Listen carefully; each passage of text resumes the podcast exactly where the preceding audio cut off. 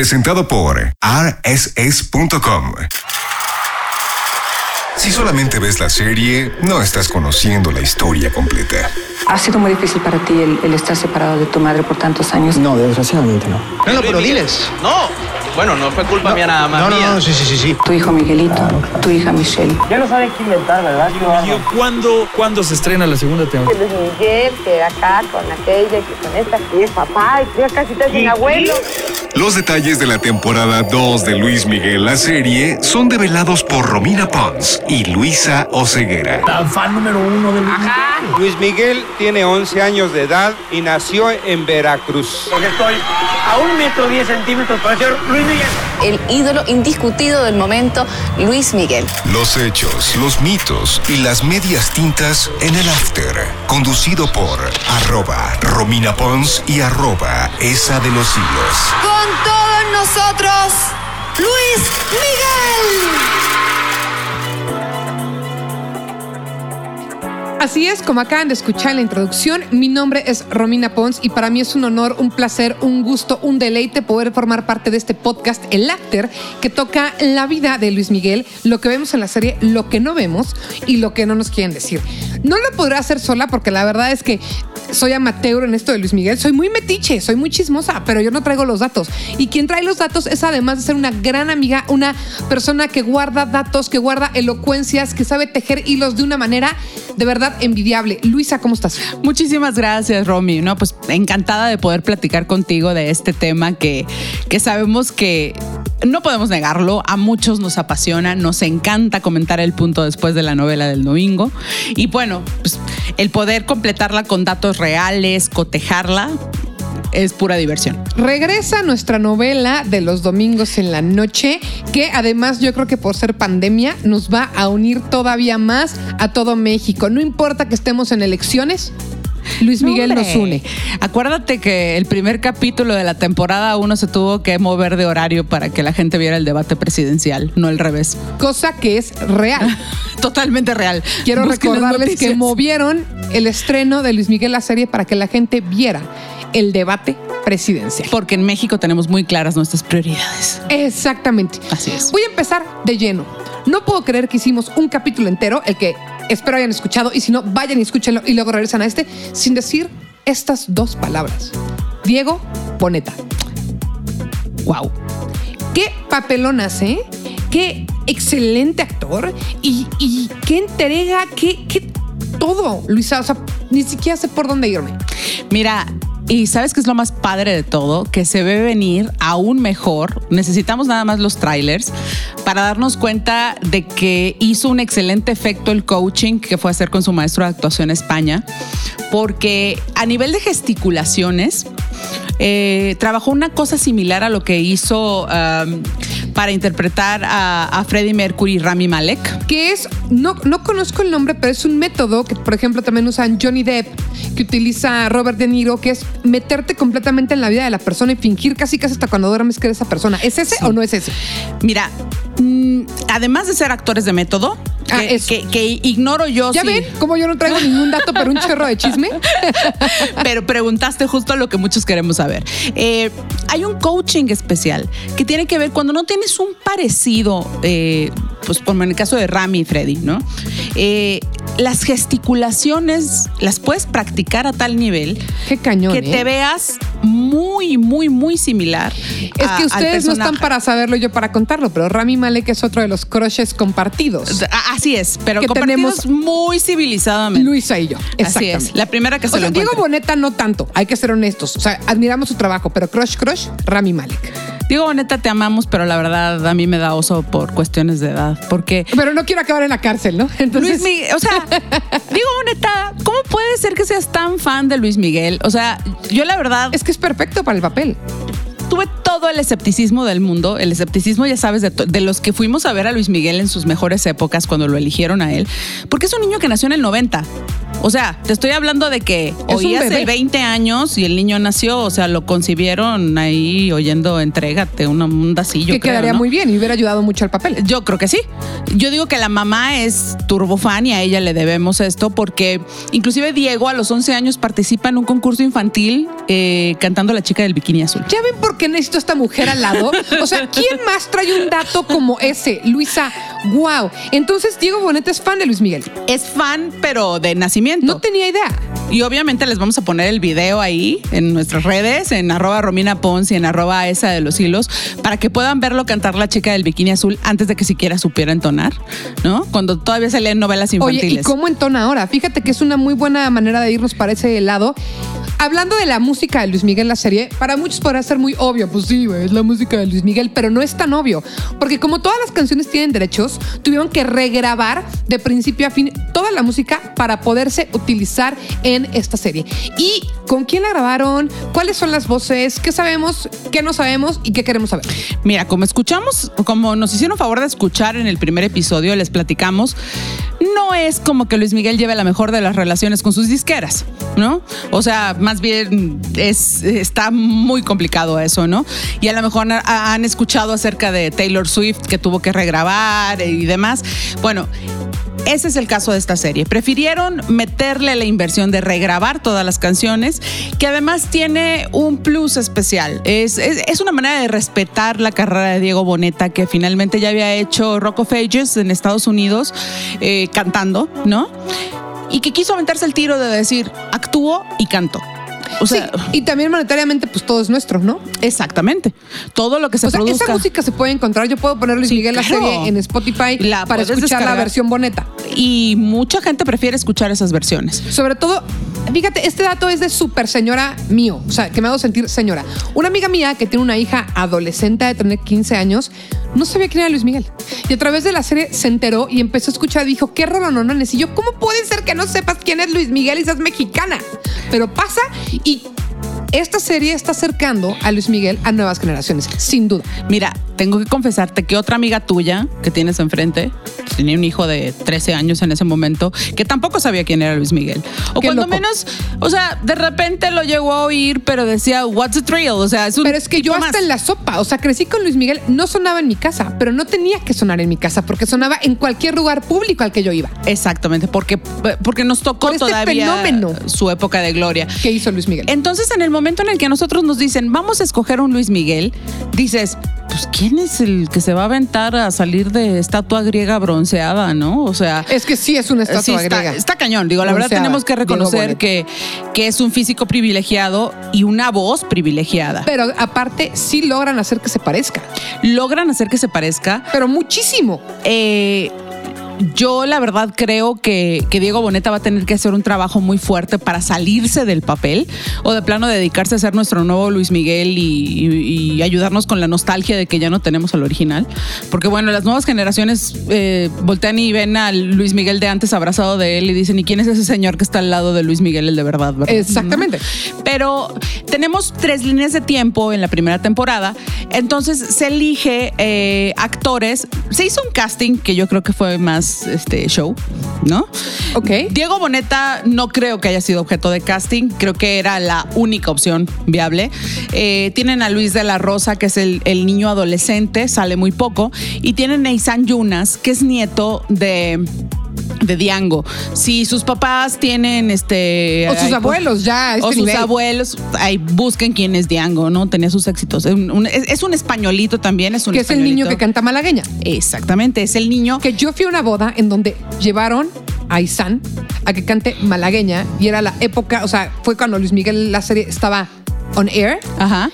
y fue, o sea, la locura. Y yo volteé y decía, ¿qué está pasando? Porque hay un niño que es el de la serie cantando malagueña de Luis Miguel y las señoras de treinta y pico de años volviéndose locas. O sea, no, no, no, muy Sí, bizarro. sí, sí, parte Ese del fenómeno. nivel de furor generó esta serie. Así es, así es. Eh, y, bueno, al punto que, que la elección que hicieron para la temporada 2 de quién va a interpretar a Sergio, el hermano pequeño de Luis Miguel, eh, es el hermano de, de, de Isan Yunas. A ver, entonces Axel vámonos a- a yo que no sé nada. Isan es el niño Así que es. interpreta a Luis Miguel de niño. Así es. Y su hermano va a interpretar a Sergio, el hermano de Luis Miguel, en esta nueva Es temporada. correcto.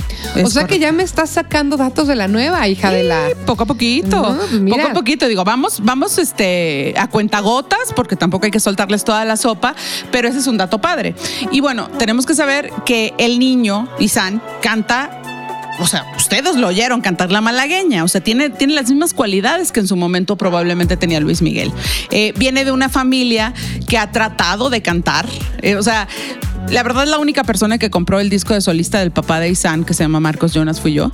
Pero. Ok. Ok, One Hit Wonder. Pero bueno, Echando la mano. echando la mano, exacto. Este. Ellos cantan, Isan y Diego. Luis de la Rosa no canta. ¿Y qué hicieron ahí? La opción fue poner a Diego a cantar un tono más alto de lo que canta normalmente Ok. y a Isan poner a cantar un tono más bajo del que canta normalmente. Genios, ¿eh? Tomar, o sea, todas las canciones que tenía Sí, que ir viendo en cuál quedaba cuál, y ¿no? E ir viendo. Y ahí ustedes si se meten en, en cualquier plataforma este, a ver eh, las canciones en Spotify, por ejemplo, ahí pueden ver cuáles quedó la voz, en cuáles quedó la voz de Isan y en ¿Y en cuáles cuál es la de Diego? Estamos hablando de la época de No me puedes dejar así, de todas estas canciones del, de Luis Sí, la de Miguel con cambio de voz. Cambio de voz. Así ok, es. ok, que además es un tema que se toca en la primera temporada Así y es. que Luisito Rey está paniqueado porque no quiere que le cambie la voz a su hijo. Todo mundo. ¿Por qué? Porque lo esperable es que si te cambia la voz, se acabó el negocio. Y ¿no? mira cómo terminó. Así es. Oye, sobre la serie, otra de las cosas, ya platicamos eh, de la música, Ajá. ya platicamos del casting. Un tema que a mí me llama mucho la atención es el, la- el trabajo que está detrás de Nicolás Scavini, que es el diseño de producción. Sí. ¿Y por qué me llama muchísimo la atención? Porque, de nuevo, tus hilos, ¿no? Cuando de repente dices, bueno, esta es la verdadera Mariana. Esta es la verdadera no sé qué, lo que sea. Las fotos las veíamos y era la misma ropa, el mismo peinado, la famosísima casa de Acapulco, la famosísima casa de Acapulco es la misma casa, o sea, el diseño de arte y el diseño de producción de esta serie es no impecable. Lo que le sigue, cuidaron hasta el más mínimo detalle para que se viera como sucedió en realidad, porque ya cuando vamos, si es una biografía, pero sabemos que hay cosas que la están cambiando, que le están jugando, pudieron haberse tomado esa libertad creativa de decir, pues tampoco tenemos que hacerlo idéntico a como fue y se volaron la barda porque tal cual como se ve en la serie es como se veía en ese momento. Mis respetos. Si alguien tuvo la oportunidad de estar en el, eh, de estar en algún momento en el Baby O en sus momentos de gloria, Por supuesto que pudimos estar, ya estamos echando Eh, sí, claro. de nuestra edad. Claro, claro. Ahí estuvimos abriendo pista, cómo no. Sabemos que el Baby O que sale en el capítulo en la presentación de Cuando Calienta el Sol es el feeling Es del Baby O. idéntico. Y tenemos ahí el cameo de Luis Miguel de Verdad, de Jorge Van Ranking, de Miguel Alemán Magnani, Toño Mauri, su esposa Carla Alemán. Todos. Órale, no había visto tanta personalidad en ese Sí, o sea, si, si te descuidas. zoom in, zoom in. Ajá, te, te descuidas un segundo y se te van. Pero tiene esta realidad que tenía el Baby O, que podías tener 60 años o, O 15, porque ni siquiera 18. o perdón, pero sí 15, perdón mamá. Este y estar conviviendo porque no era lo que te unía dentro del Baby. ¿no? Exactamente. O sea, ahí hangueabas con, con Alejandro Basteri. ya ¿Con estrellas o con el chavo de Durango que igual que tú fue a Acapulco de vacaciones y de pura suerte lo dejaron entrar? Exactamente, exactamente. Pero pues bueno, eh, efectivamente tienen un diseño excelente. Perdón, perdón, perdón, pero me voy a morir si no digo este dato. Hay una escena hermosa que es la de culpable o no, en la que está ardidísimo Luis Miguel. Es la única que me desquicia. ¿Por qué? Porque los audífonos no salieron hasta después del año 2005. Ese tipo de audífonos, o sea, Sí, sale unos- con audífonos, eso es un error de producción. Son unos aviator de Skull Candy, por favor, no lo vuelvan a hacer. ¿Ven por qué estoy junto a esta mujer? Ya, ya me entienden. Perdón por la neurosis, pero al bueno. revés, al revés. Tienes que. Esos son los datos que queremos saber. Y ahora lo que me interesa hablar es del guion. Quiero saber, para empezar, Luis Miguel se metió para ver quiénes iban a ser guionistas, no iban a ser guionistas, pero más importante, quiénes son los guionistas y por qué está tan bien documentada. ¿Quién está detrás de tanta información y por qué no estás tú? Ah, va. Bueno, mira, eh, la verdad es que sí, efectivamente está muy bien documentada, porque yo creo que ahí hubo un acto de justicia y de humildad al reconocer que el biógrafo principal a lo largo de los años de Luis Miguel, el más serio, el más respetuoso, ha sido Javier León Herrera, ¿no? Él ha escrito, ahorita acaba de salir su tercer libro sobre la vida de Luis Miguel. ¿Y sus libros se pueden encontrar? Sí. Ok. Digo, los pueden pedir por Amazon Por o encontrarlo sea. en cualquier librería. Ya no existe el primero.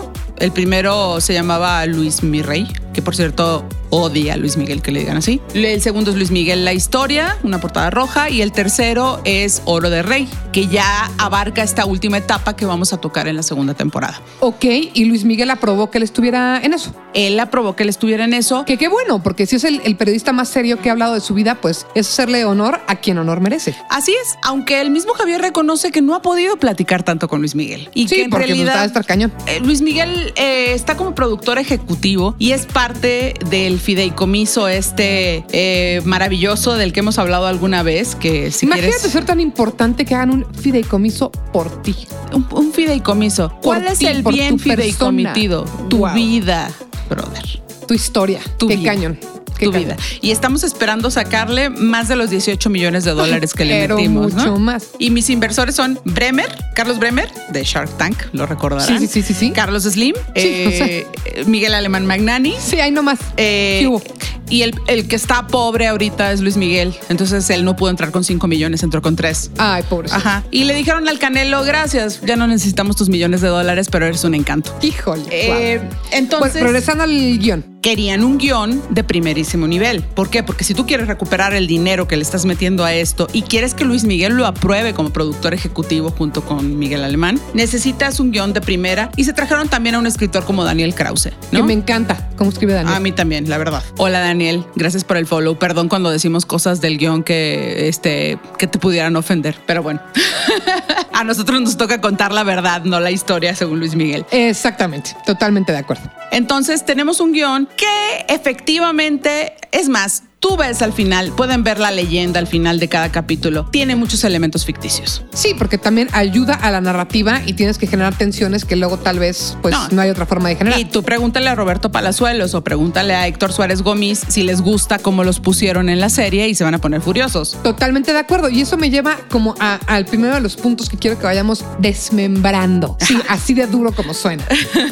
Muy la vida de Luis Miguel per se no se puede ver como una vida normal. Es Es, que- lo más anormal del planeta. No es nada común. Nada es como una vida como cualquiera. Fíjate que en la interacción de los followers de la cuenta de Twitter, de la que eh, tengo de arroba esa de los hilos, después de escribir el hilo de cada capítulo de la temporada 1, me llamaba mucho la atención cierto nivel de preguntas que te hace la gente. Pero ¿cómo es posible que habiendo tenido un mal padre sea un mal padre? Pero ¿cómo es posible que no deje la cocaína? Pero ¿cómo es posible que no se haga cargo de X, Y, Y yo les contesto, por eso su historia tiene un fideicomiso y la tuya y la mía, o sea, tú escucha, no, pues porque es una vida completamente eh, surrealista. Pero aparte es una vida surrealista desde el inicio prácticamente. O sea, ustedes tienen que pensar que Luis Miguel fue engendrado en un ambiente setentero de orgías, de relajo, de estar huyendo de un país a otro. Nació en una vacación en Puerto Rico, bueno, no vacación, pero en Puerto Rico cuando no tenía por qué nacer ahí, o sea, todo. El papá lo registró, por cierto, ¿eh? todos los que festejan el 19 de abril el cumpleaños de Luis Miguel, déjenme les platico que es el 18, pero bueno.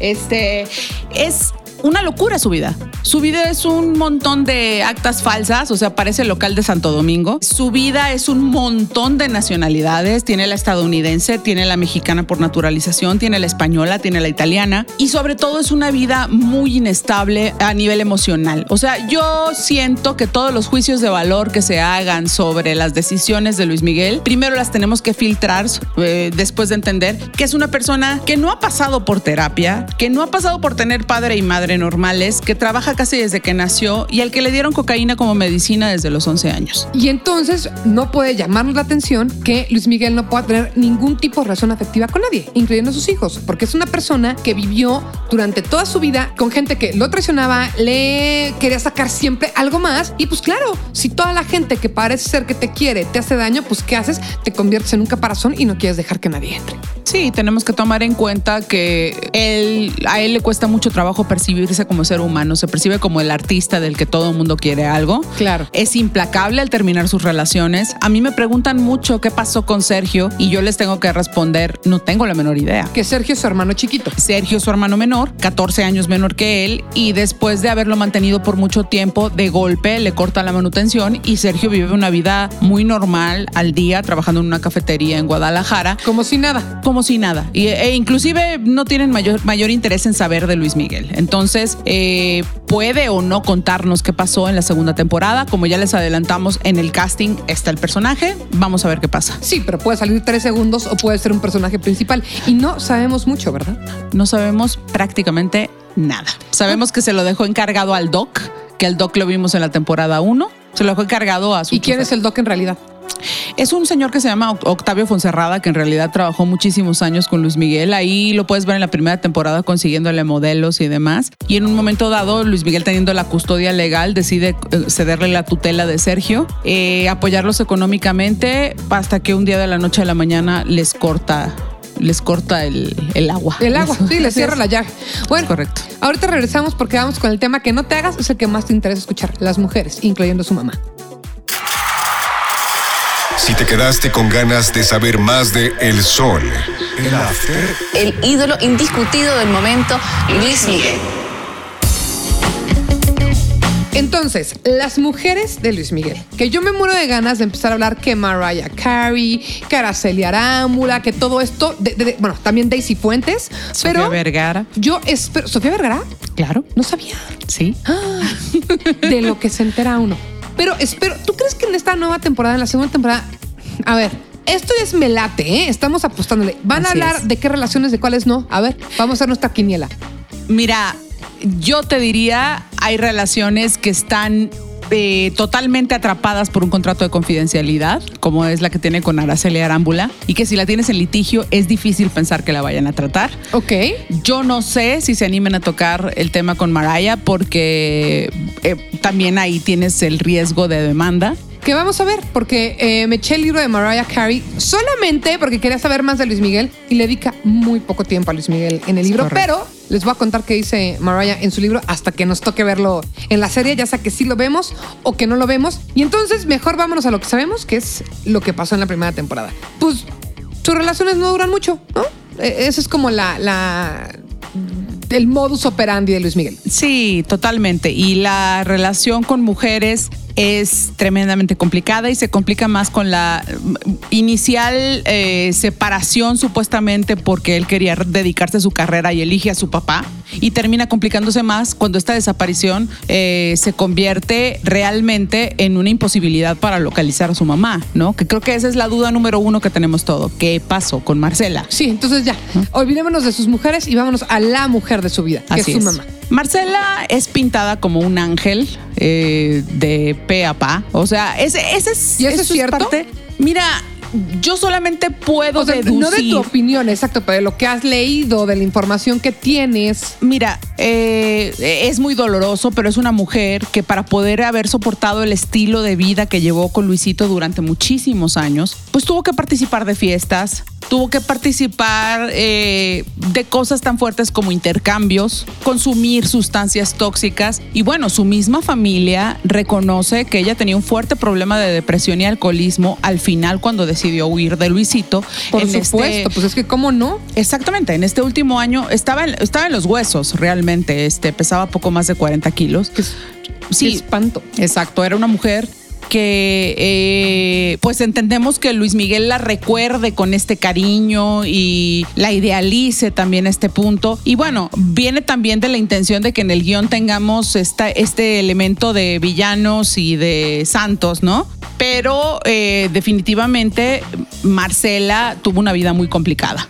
¿No? Y además hay una cosa, la vida de, de Marcela sin duda es complicadísima. Y hay una cosa atroz que es cuando le ponen un niño a decir, ¿te vas con la mamá, la mamá o te vas con el papá? Él se quiere ir con la mamá. Obviamente se quiere ir con la mamá. Pero la carrera y todo lo que hay en juego dice, pues me tengo que quedar con mi papá. Y a partir de ahí yo creo que se marca la huella de abandono o la, o la culpa o la carga más grande que carga Luis Miguel, que no tiene por qué cargarla siendo un niño de la edad que es, que es, pues mi mamá ya no me quiere porque no la escogí a ella. Pero además se la ¿Eso sí pasó? por supuesto, porque porque era, una, era un elemento, todo lo que pudiera usar Luisito como chantaje, como manera de permanecer a cargo de las finanzas y de la carrera de Luis Miguel, lo iba a usar. Hasta meterse. ¿qué hijo, qué hijo de la fregada, Dios mío. Bueno, vemos ahí un supuesto intento de suicidio pro- eh, que, que era nada más para sellar. Para eh, llamar la atención. para sellar que Luis Miguel terminara con Mariana Yazbek, que era decirle todas las mujeres son iguales, todas las mujeres son traidoras, mira tu madre se fue a Italia, nos Pero se le quedó.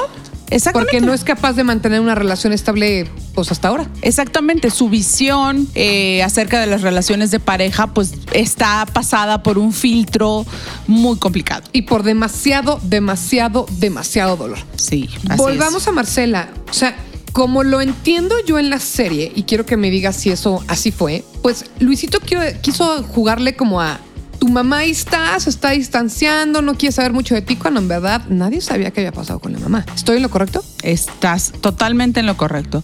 Recientemente, Andrés García, que tiene todo el derecho del mundo a declarar lo que le dé la gana, porque sin Andrés García, simple y sencillamente no hubieran tenido casa, pero tampoco Luis Miguel tendría carrera. Él declara y dice de manera, pues prácticamente, o sea, no lo puede decir con todas sus letras porque tiene consecuencias, ¿no? Pero él dice, a mí me pidió Luisito Rey que le ayudara a matar a Marcela.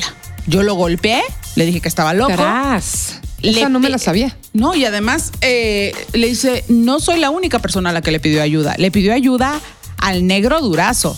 O sea, estamos hablando de ligas mayores. Pero súper mayores. Así es. Y con todas sus letras, quiero matarla. Luisa, ¿alguien sabe qué pasó? A ver, claro que alguien sabe, o sea, en el mundo alguien sabe, pero me refiero a que hay algún documento, hay algo de las investigaciones que ha hecho, por ejemplo, el biógrafo de Luis Miguel, ¿hay algún dato que nos diga un poquito más de Marcela? ¿Que está a la luz?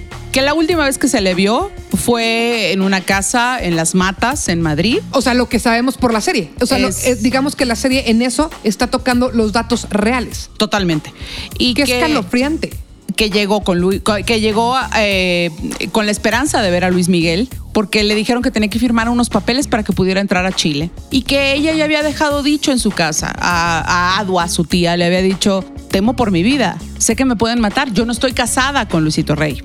O sea, y nada más estaba yendo para ver a su hijo. estaba yendo con tragedia, la esperanza de ver a su horrenda. hijo, pero sabía que siendo la prestanombres número uno, la dueña de las cuentas bancarias en Suiza, la dueña de muchos inmuebles, corría muchos riesgos. ¿Y qué pasó con todo eso? Porque ella no está marcada como muerta. Ella no está marcada como muerta porque pues sin cuerpo no tenemos, no tenemos un muerto, ¿no? Ya ves que inclusive han salido en Argentina ideas de que si es una señora que es por diosera y está en Sí, las calles. También lo que hacen, la verdad, por las notas, ¿eh? Sí, la neta. Pero lo que sí resultó un hecho es que se obtuvieron todas las firmas que necesitaba Luisito Rey para quedarse con el poder absoluto Casualmente. sobre exactamente sobre todos los bienes que había sacado a raíz de, de la carrera Qué de ganas su de que hijo. no esté muerto para matarlo, en fin. Exacto, de revivirlo para matarlo. es que esa es la parte más dura y, y- y- y- y la, la- la que más me cuesta trabajo creer, ¿no? O sea, ves la serie y dices, bueno, pues lo están exagerando porque, por la narrativa y tú me estás diciendo que no. Entonces, otro tema, el Mossad. ¿Es cierto que buscaron la ayuda del Mossad? Que además nos dejan con eso. O sea, sí, ah, o sea, así cierran parte de la temporada. Sí, o sea, ¿Lo del Mossad fue cierto? La primera temporada cierra con un sobre obtenido por Hugo del Mossad que presionó y que le dice, Luis Miguel, Miki, encontramos a tu mamá. Que bueno, es durísimo, ¿no? Porque si lo que encontraron es un cadáver, estás de acuerdo que... Que no es lo mismo eh, que encontrar. Está muy fuerte, ¿no? Eh, sí. Y eso sin precedentes. O sea, Eh, si, si en la siguiente temporada nos dicen que hay en ese sobre y nos dicen cuál fue el destino de Marcela, ¿es la primera vez que públicamente se va a saber? Exactamente. Tras. No sabemos si va a querer contárnoslo. Yo te lo digo sobre todo porque ahorita un poco en lo que podemos avanzar de la segunda temporada, alcanzamos a ver en el último tráiler que Luis Miguel está inclusive golpeando al tío Tito para decirle dónde está mi mamá. Sí, exacto, exacto, exacto. Se quiere decir que sí, sabemos que la respuesta final no está en ese sobre, ¿no? Sí, no, no sabemos de qué manera, pero sabemos que en ese sobre no está. En ese sobre no está la respuesta final. Y bueno, haber tenido acceso al Mossad Pero del Mossad sí fue a través de. de- o sea, ¿cómo se.? me- Mejor ni confundo. ¿Cuál es la verdadera historia de cómo la Mossad terminó buscando a Marcela Bastel? Híjole, es hermoso, porque Luis Miguel le baja la novia a Federico de la Madrid, la que hoy conocemos como Isabela Camil. O sea, eso es cierto. Sí, totalmente. Y después le dice, oye, ya sé que te la novia, pero pues hay prioridades, ayúdame a buscar a mi mamá. Dile a tu papá que si me puede hacer el favor de acercarme eh, con el Mossad. Sí, ¿no? bueno, su papá no era cualquier hijo de vecino. Sí, su papá era el presidente de la República. Miguel Eso ayuda, Madrid. dicen, ¿no? O sea, Ayuda. no sé, no sé, pero y sobre todo en aquel momento, pues fue un vínculo. La verdad, Federico se, se vio buena onda, ¿no? Le dijo. Sí, porque le bajó a la novia. Le bajó a la novia descaradamente y ahí lo Eso ve y habla lo de, dice. perdóname, pero habla de una calidad humana, porque Sí. es, o sea, es más importante encontrar a tu mamá que mi capricho del ego. Exactamente. Y que, y que le caló, que se ve ahí en la serie que le caló. Pero entonces, teniendo acceso a qué FBI, qué KGB. No, exacto. No, no, no, no, La Mossad, ¿qué hubo? Así es. Después de haber hecho él todas sus propias investigaciones, pues tiene acceso al top, top, top de, de la posibilidad de una respuesta, ¿no? Entonces, obviamente, lo que más ansiamos ver ahorita en la temporada 2 es que haya dentro de ese cochino sobre, a ver qué nos dicen, dónde está. ¿No? Obviamente tenemos muchos indicios, ¿no? Este, cuando está en el lecho de muerte, Luisito Rey y le dice a Tito, júrame que te vas a llevar el secreto a la tumba y nunca le vas a decir. O cuando ves a Tito ahogado en uno de los capítulos diciendo, no puedo creer que le hicimos esto al niño que es como mi hijo. O cuando ves toda la preparación Sí, en te la están casa de las diciendo mucho te sin están decirte. adelantando. Aquí va a pasar algo horrible. Ese día el servicio fue despedido, todos los vecinos alrededor oyeron un escándalo fuera de lo normal. Nunca más pueden volver a hablar por teléfono. Eh, ahí puedes ver en la primera temporada que cada vez que hablan por teléfono, a veces les contesta Matilde, que es la mamá de los gallegos, y a veces les contesta Sergio. Pero Sergio es un niño de cuatro años Sí, que no tiene ni idea de nada. que les dice, no sé dónde está mi mamá. Pues sí, pero pues o sea, es que un niño de cuatro años, aunque su mamá fue al súper, le preguntan y no sabe dónde está su mamá, ¿no? Exactamente. ¿Te parece si ahorita nos vamos a qué podemos esperar de la segunda temporada? Si siempre quieres más sol, el after Tan fan número uno del ¿Qué podemos esperar, querida Luisa? Pues mira, estamos jugándole un poco a los adivinos, pero ya saben que nos encanta. Es el chiste, hombre. Exacto, es parte del show. Bueno, ¿qué podemos esperar? Ah, se manejan dos líneas de tiempo. Entonces sabemos que vamos a poder ver a dos Luis Miguel. El Luis Miguel de 1992, que es el que vimos en el momento de la muerte de, de su papá, pero también a Luis Miguel de 2005, el que ya había grabado discos de ranchero, el que ya tiene un físico diferente. Y bueno, ¿Y él quién lo va a interpretar? Diego Bonet También. Sí, se habló muchísimo de contratar otro actor, pero ¿por qué diablos si ya encontraste a alguien que lo hace tan bien Sí. y existe el maquillaje? Exacto. Contratan a los mejores maquillistas y como te comentaba, eh, coaches de actuación, de, de Y ya tienes a uno que da el ancho, sobre todo. ¿Para qué le mueves, no? Y lograron que, que sus dos representaciones de dos etapas muy distintas de Luis Miguel sean bastante fidedignas. Inclusive creo que en esta, creo que en esta temporada, si vieron los Grammys, canta todavía mejor. Y Sí. sus gesticulaciones son todavía más acercadas a las de Luis Miguel. Eso podemos esperar. Podemos esperar que va a hablar de su relación con Michelle Salas. ¿Por qué puede hablar de su relación con. Michelle Salas? Porque se lleva ahorita a todo dar con ella. De hecho, sí, son, son besties, besties, ¿no? Sí, sí. Y qué digo, si ahí nos fuéramos, no es lo mismo relacionarte como hombre con una hija que como hombre con un hijo. Que a ver, esta historia es real, se los juro. Yo iba en la gimnasia de niña y Luisa se ría porque ya se la sabe. Y Michelle Salas iba conmigo en la gimnasia. Eso es real, o sea, fact, lo, lo pueden buscar en los registros del gimnasio de Erlinda, la hermana de Hugo Sánchez. O sea, todo acá se relaciona, es también real. Erlinda, la hermana de Hugo Sánchez, en este gimnasio. Y Michelle nos decía, mi papá es Luis Miguel. Entonces decíamos, sí, o sea, y, y mi papá es Mickey Mouse, claro, claro. No, no, no a nivel bular, pero cuando ella decía mi papá Luis Miguel, le decíamos, sí, mi reina. O sea, y el, de mi mamá dice que se casó con Chayanne. O sea, síguele. Exacto. No, niñas, mamás les juro que mi papá es Luis Miguel. Y íbamos nosotros con las mamás, mamá, es que ella dice que su papá es Luis Miguel. Sí, sí, sí, sí, no hay bronca. Pues, the joke's on you, Romina. Su papá sí era Luis Miguel. Te tú ni te acuerdas de mí, Michelle. Yo te pido una disculpa por no creerte. Siempre tuviste la razón, querida. Y sabes que la Espinal, que es, ya sabes que son un clan femenino De muy armas fuerte, tomar. nos confirman bien. que nunca le pidieron un peso a Luis Miguel. Se menciona en la serie. Se menciona vagamente, pero los Camil dicen, no, pues, o sea, por- porque se defiende Luis Miguel, nunca me han pedido nada. No, no, pues es una familia que jamás se va a meter a que tráeme esto, tráeme lana. Ellos se van a encargar solitos. Y fue lo que pasó. Lo que querían era que conociera a la niña. Fue una niña Sí, que querían algo del corazón, no querían la lana. dos mocosos de 18 años, ¿no? Sí, que también pasa, ¿no? Y no pasa nada. que eran amigos con derechos, a- mil veces ha sucedido. Sí nos dice Silvia Pasquel, que es, es abuela de, de, Michelle Salas, que sí fue una niña muy buleada, primero en el francés del Pedregal y tiempo después en el Colegio Madrid. Obviamente, porque pues era la burla, ¿no? Era, pues tú te crees hija de Luis Miguel, aunque a Luis Miguel le tocó la maldición del padre que no quiere reconocer. La sí, niña es su clon. son idénticos. La niña es su clon. Pero ya me imagino todas las que lo buleaban ahorita. Jaja, quiero ser tu amiga. Instagram de Jokes on You, motherfucker. Así es. Y aparte, se ha especulado mucho acerca de si la reconoció. Y hay documentos que ya demuestran que le compró una casa en Los Ángeles y la casa está a nombre de, mi, de Michelle Gallego Salas. Entonces, ya hay un reconocimiento sí, ya hay un recono- oficial. Mega oficial. Otra cosa que podemos esperar.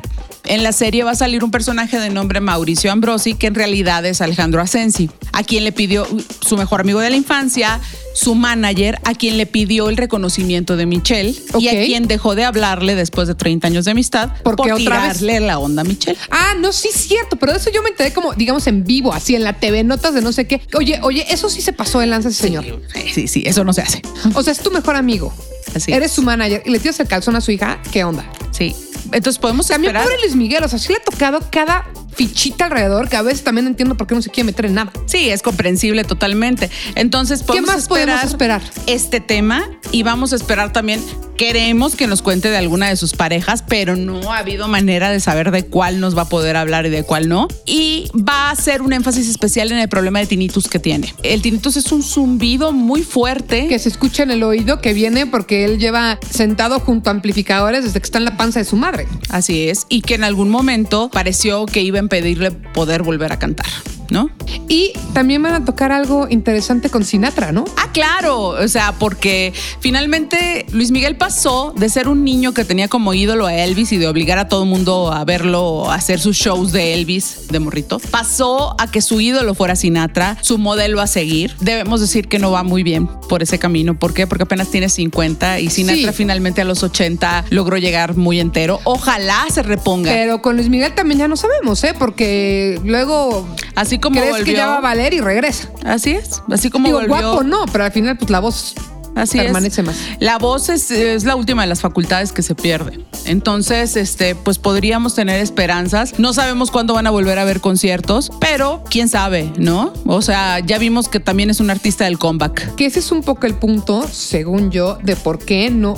O sea, a ver. Llegó la pandemia, COVID, supongo que también afectó mucho a la grabación en sí de la serie, pero yo también creo que la atrasaron porque dijeron, es que la serie nos hace vender boletos y si no se puede hacer shows, ¿para qué sacamos la serie? Pero ya llevamos un año encerrado, ¿saben qué? Ahí les va. Totalmente. O sea, ya no se podía atrasar más. Ya dos años era mucho. Sí se atrasó por esa razón la primera vez. ¿Por qué? Porque los conciertos fueron el medio por el cual se recuperó el dinero del fideicomiso. Sí, porque por verlo en Netflix, pues no recuperas tanto. en una quinta parte del tiempo del que esperaban recuperarlo. Y bueno, ahí les va la hipótesis para todos los que lloran porque no van a ver a Luisito Rey y, y a su jamón.